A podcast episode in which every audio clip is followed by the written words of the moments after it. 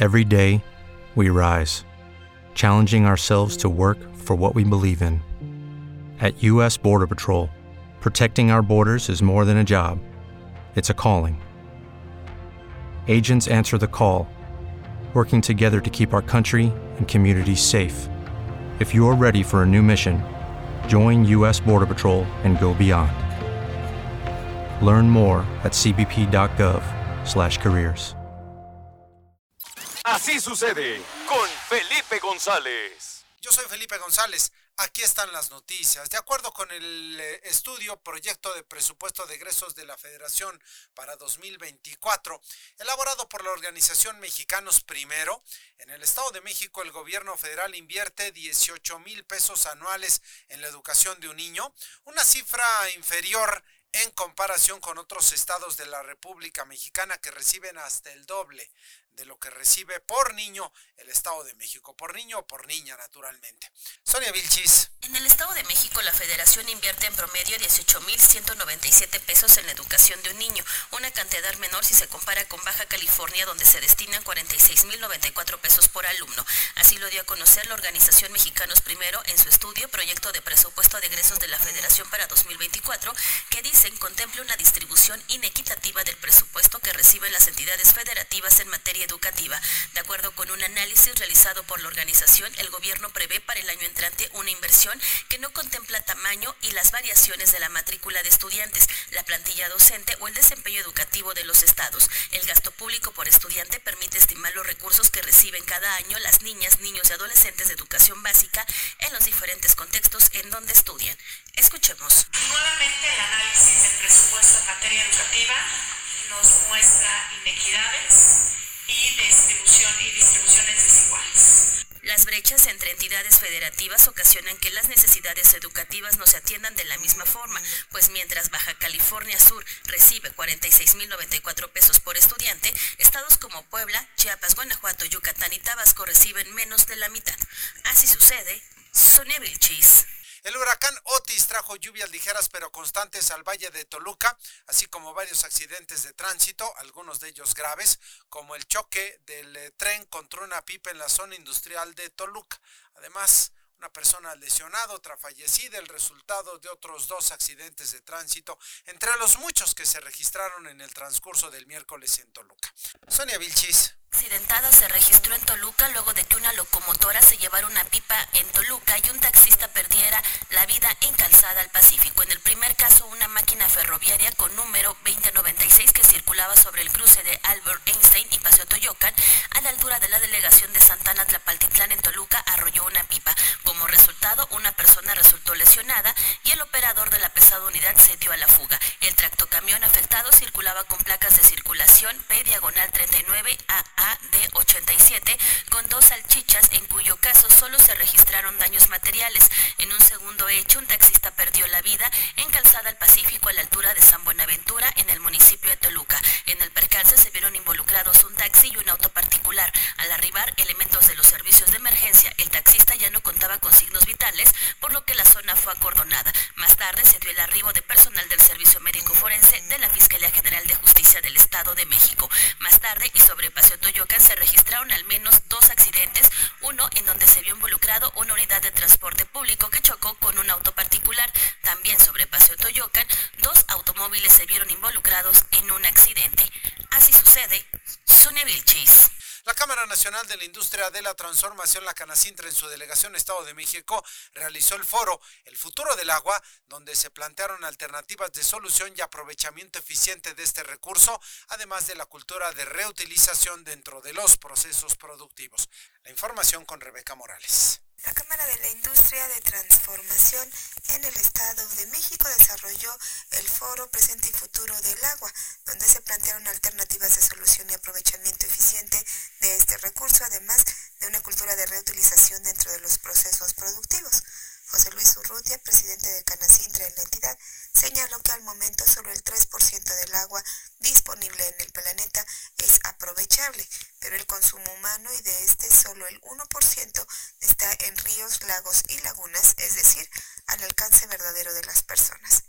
En el foro, analistas evaluaron el uso del proceso productivo, su costo y beneficio en la extracción de aguas profundas, los casos de éxito dentro de la industria y la responsabilidad social que debe asumirse en los diferentes sectores de la sociedad, así como el papel de las nuevas tecnologías y la innovación en mejores modelos de consumo.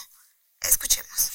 El tema del agua es un tema que si no lo abordamos desde la perspectiva de todos los actores involucrados, es decir, sector en no vamos a poder alcanzar metas importantes. En el encuentro, la secretaria de Desarrollo Económico señaló que se está trabajando por un desarrollo integral en el uso del recurso y la generación de valor para la población.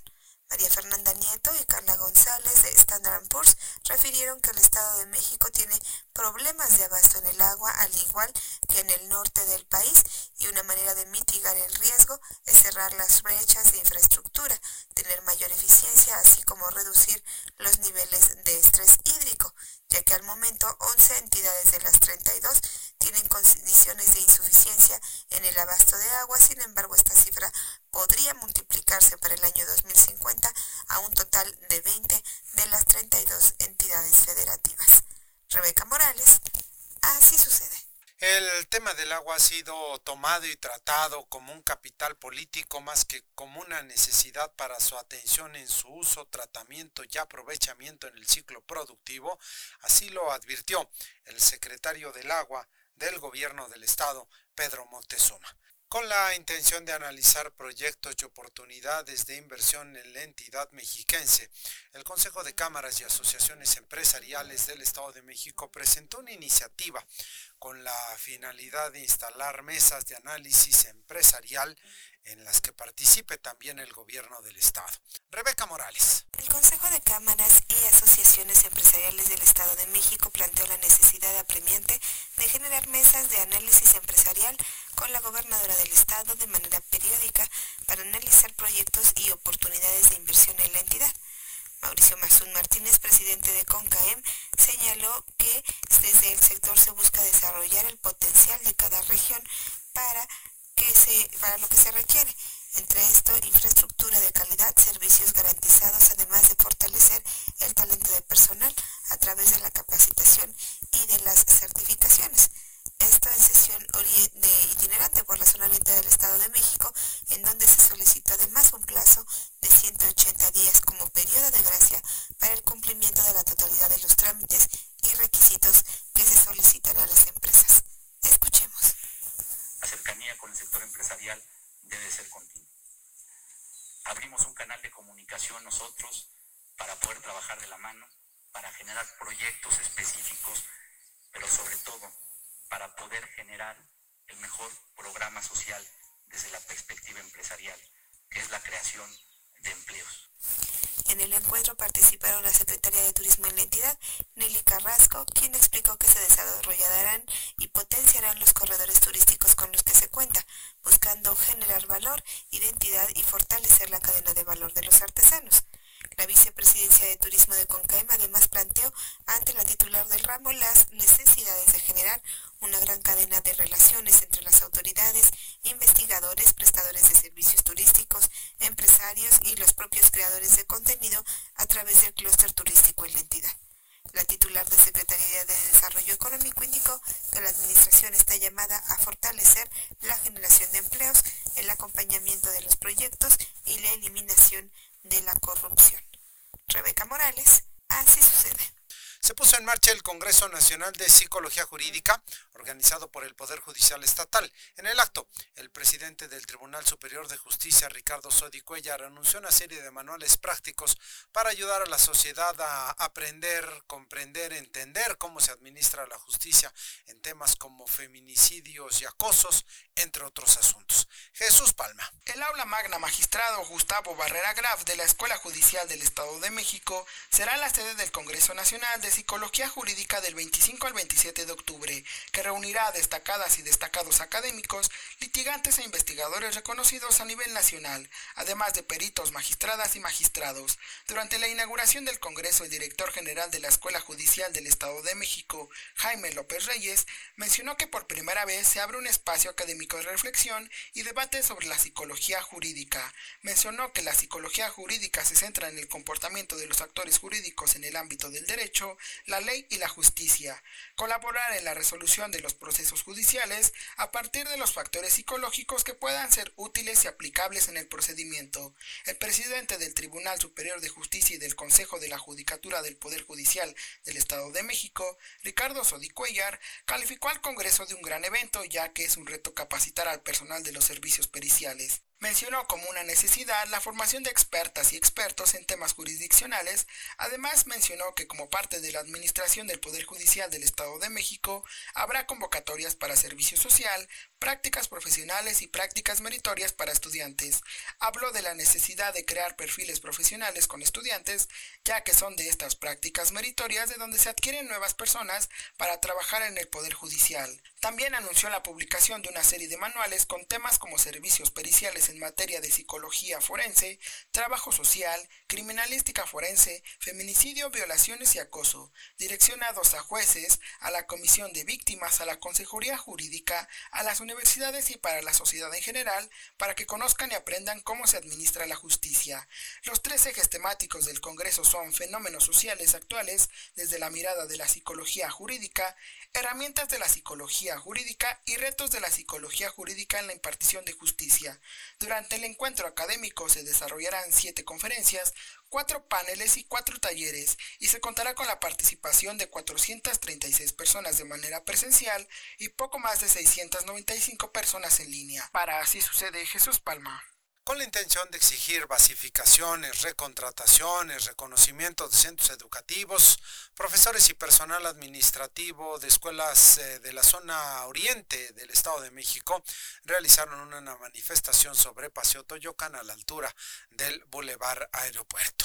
Sonia Vilchis. Un grupo de profesores y personal administrativo de escuelas pertenecientes al Valle de México se manifestaron sobre Paseo Toyocan. Ahí exigieron basificaciones, recontrataciones, reconocimiento de nuevos centros educativos, recategorizaciones y regularización de predios. A decir de sus representantes, en días pasados sostuvieron una reunión con el secretario de Educación, sin embargo reprocharon que no es la figura adecuada para tratar sus peticiones, puesto que necesitan un mayor presupuesto y también se negaron a ser atendidos a través de las audiencias públicas. Se trata de seis organizaciones que le integran jardines de niños, primarias, secundarias y media superior, algunas dicen con 35 años de funcionamiento.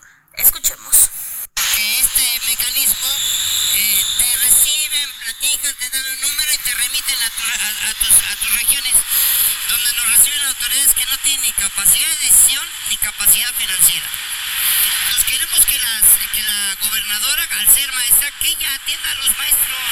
¿De qué escuela son? Asentados en el bajo puente de Boulevard Aeropuerto, iniciaron su movilización. Ahí hicieron un llamado a la gobernadora del Estado de México, Delfina Gómez, a atender la educación de los municipios de Nezahualcóyotl, Atlautla, Chimalhuacán, La Paz, Chalco, Valle de Chalco e Iztapaluca.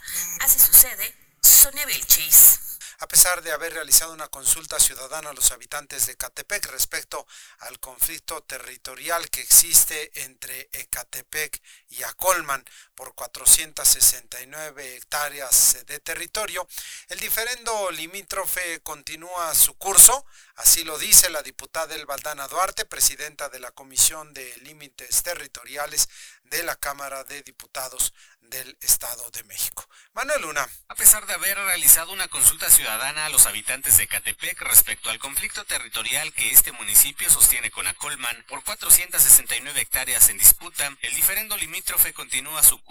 Así lo confirmó El Valdana Duarte, diputada presidente de la Comisión de Límites Territoriales de la Cámara de Diputados del entidad. La consulta no tiene ninguna influencia en el procedimiento que se realiza en la comisión porque no está reglamentada, por lo que simplemente es un punto y aparte y el procedimiento sigue su curso. Sin embargo, previo a la consulta, el presidente municipal de Catepec ya había enviado a la Cámara de Diputados su manifestación de querer tener un acuerdo amistoso, con lo cual se retrasa nuevamente en tiempo la sesión de la comisión para votar el dictamen.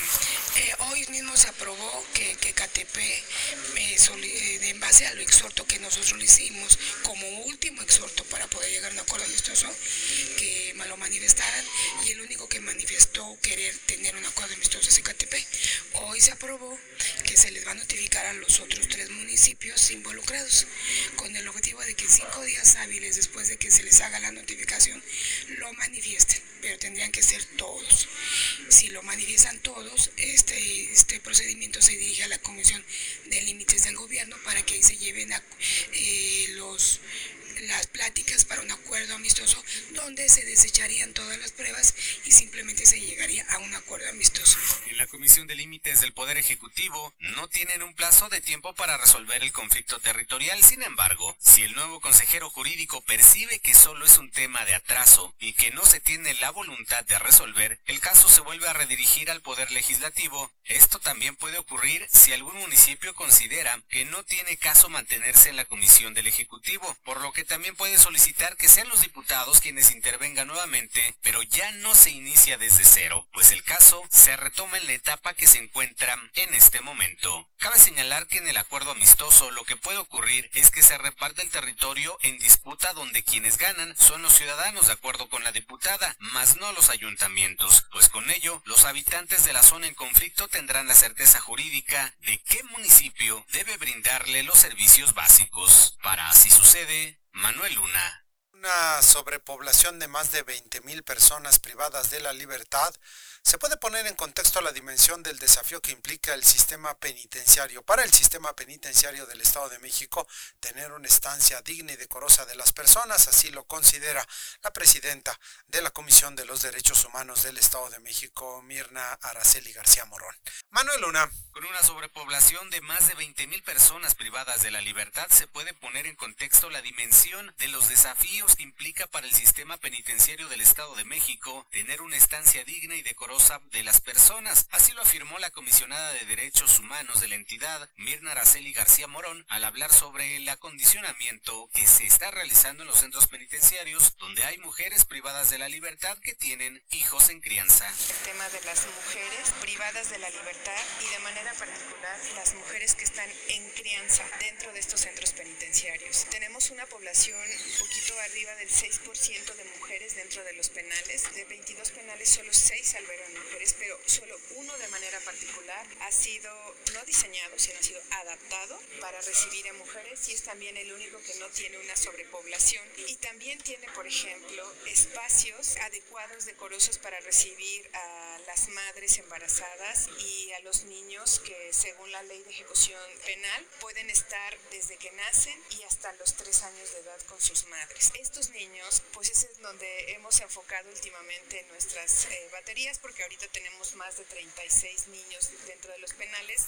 Previo a las adecuaciones, el 21 de septiembre García Morón puso en estado de alerta sobre esta situación a la gobernadora, por lo que ahora reconoció la adaptación de los espacios en Ecatepec y Texcoco y resaltó la importancia de considerar estos espacios y a las personas que están en mayor vulnerabilidad, en este caso son los niños en crianza. Yo entro a los penales y esto desmitifica un poco la posibilidad de que no entren autoridades como nosotros y como lo comentábamos en el caso de las galeras, nosotros llegamos a hacer visitas de manera sorpresiva. Finalmente resaltó que con base en lo anterior detectaron que en Zumpango hubo problemas de salud por lo que asistieron con médicos, lo mismo que en Barrientos donde ya tienen un área con médico para las mujeres, dado que este último es el penal con el mayor número de quejas. Para así sucede, Manuel Luna. El ciudadano Eduardo Salazar López, a nombre de organizaciones, expertos, hicieron un llamado a la Junta de Coordinación Política de la Cámara de Diputados para que atiendan una iniciativa ciudadana que fue presentada para crear una ley de salud del Estado de México. Y aunque se había dicho que se había tornado a comisiones, esta persona dice que este, sigue.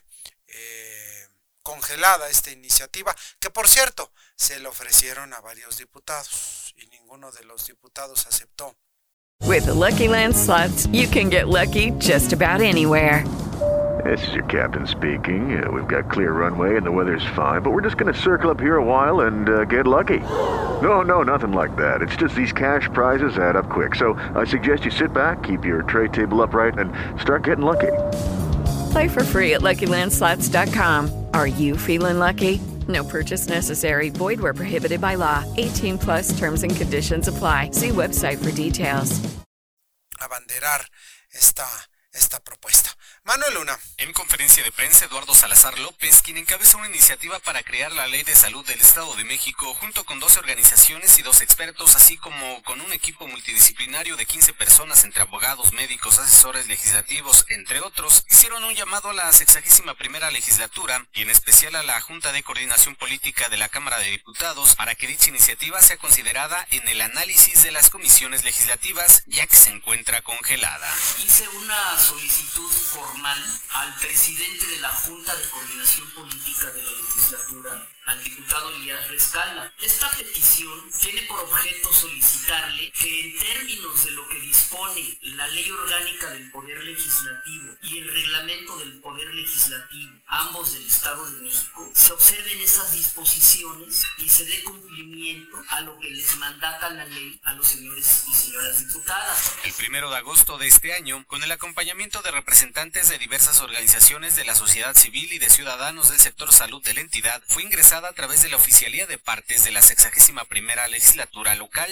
Lo anterior en términos de lo que señala la fracción quinta del artículo 51 de la Constitución Política del Estado Libre y Soberano de México. Al respecto, y aquí el dato, han transcurrido 86 días, es decir, dos meses 25 días desde la fecha de su ingreso, sin que se le haya dado el trámite correspondiente. Aseguró que diversos puntos en el Pleno por los actuales diputados ya están integrados en la iniciativa de ley, como el presentado por las diputadas del Partido Verde sobre la creación de una comisión para dar seguimiento a la construcción de hospitales para que las obras no queden inconclusas, la cual incluso fue propuesta desde 2021, pero por falta de una ley no pudo prosperar. Con base en lo anterior y ante la moda del plagio en estos días, aunque están atentos, existe el temor de que se puedan retomar fragmentos de esta iniciativa y presentarse como propias por parte de los diputados. Ante este escenario pidió saber cuáles son las razones que impiden a la Jucopo considerar una iniciativa de alto impacto social que busca fortalecer al sistema de salud estatal. Para así sucede, Manuel Luna. With Lucky you can get lucky just about anywhere. This is your captain speaking. Uh, we've got clear runway and the weather's fine, but we're just going to circle up here a while and uh, get lucky. No, no, nothing like that. It's just these cash prizes add up quick. So I suggest you sit back, keep your tray table upright, and start getting lucky. Play for free at LuckyLandSlots.com. Are you feeling lucky? No purchase necessary. Void where prohibited by law. 18 plus terms and conditions apply. See website for details.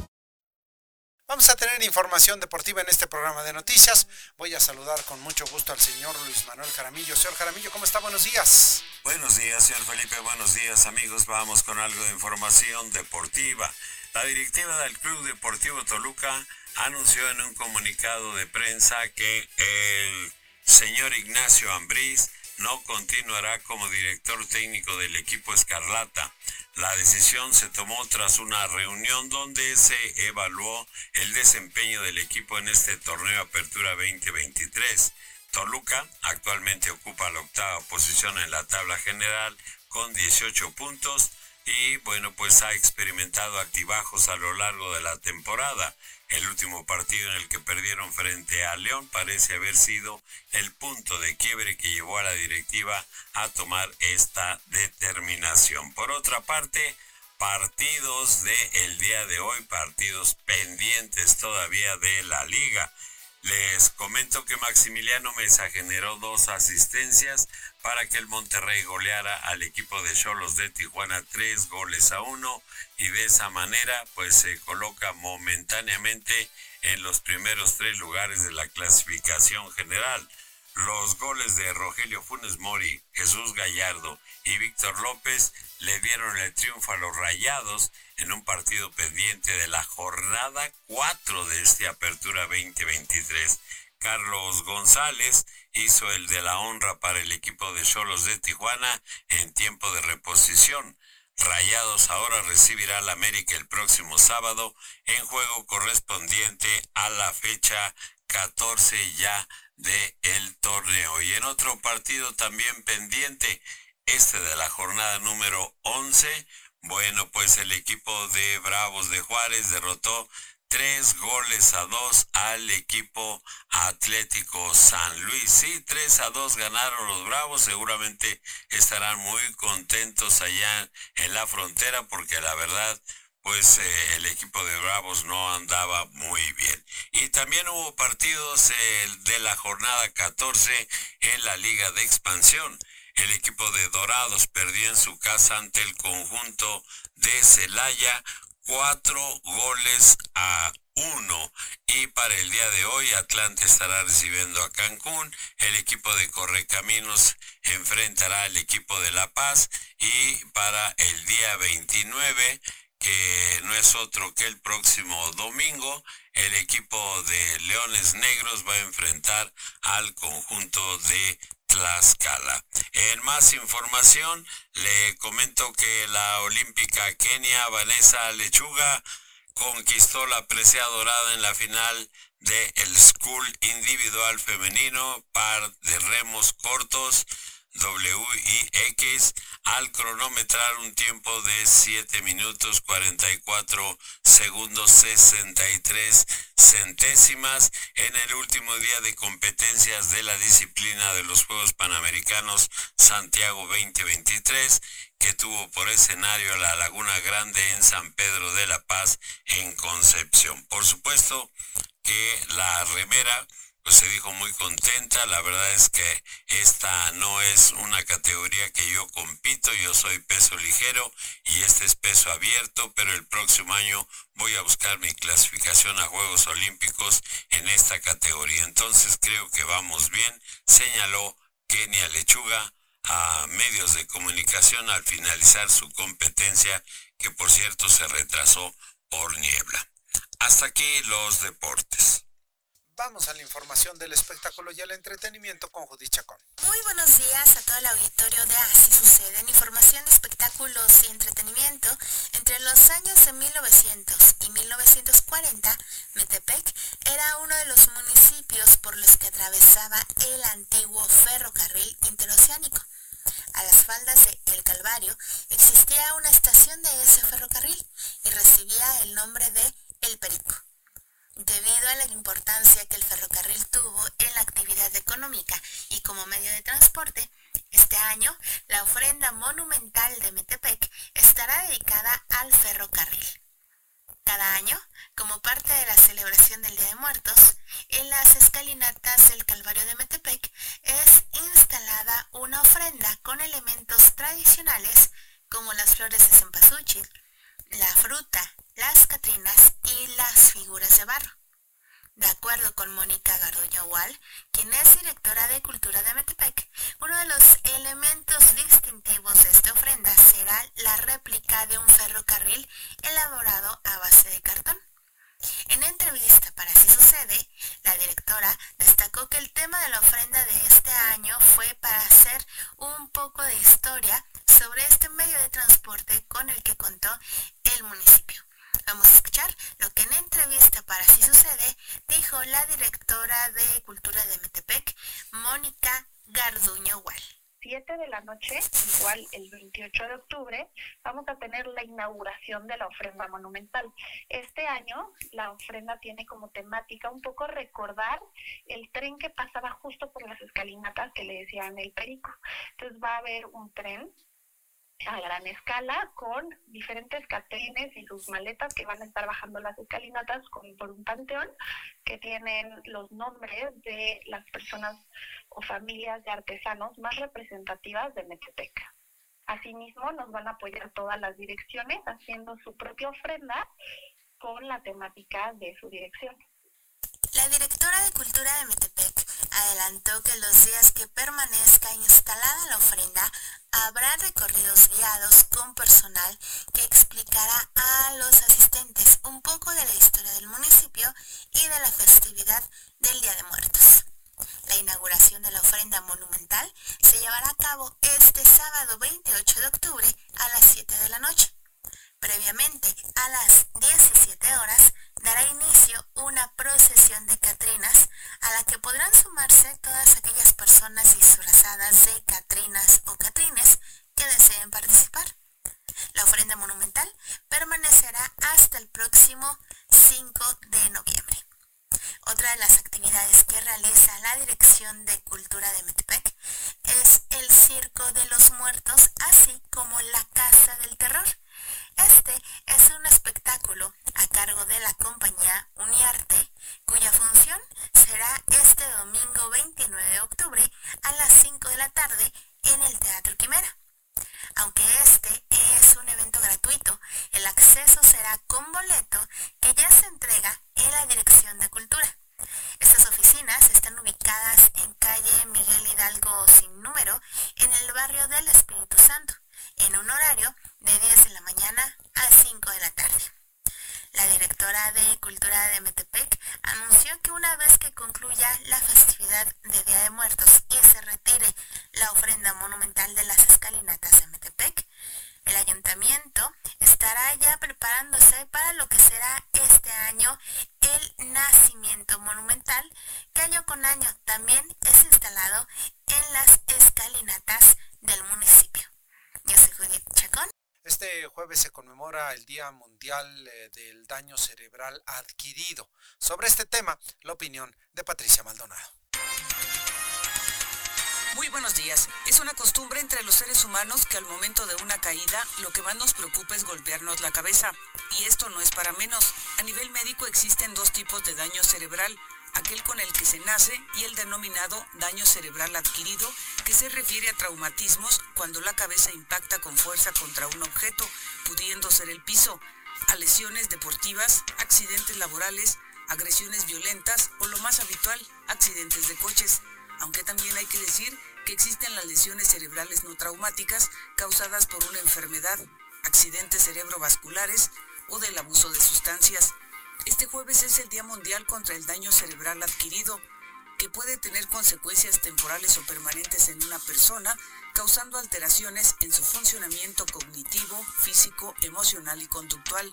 Para mayor conocimiento, problemas para caminar, quedarse quieto, sentarse, dificultades con la vista o el oído, tomar decisiones, comprensión, distraerse con facilidad, pérdida de juicio y confusión.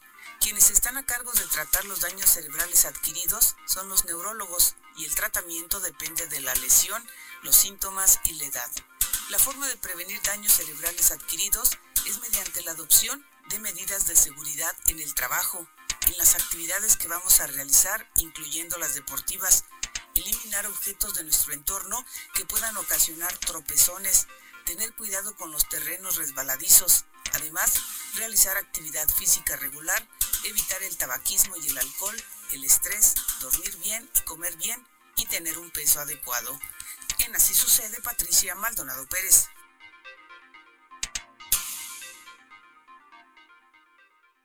Así sucede con Felipe González. Step into the world of power, loyalty and luck. I'm gonna make him an offer he can't refuse. With family, cannolis and spins mean everything. Now, you wanna get mixed up in the family business. Introducing The Godfather at ChumbaCasino.com. Test your luck in the shadowy world of The Godfather slot. Someday, I will call upon you to do a service for me. Play The Godfather now at ChumbaCasino.com. Welcome to the family. VGW Group. No purchase necessary. Void where prohibited by law. See terms and conditions. 18 plus.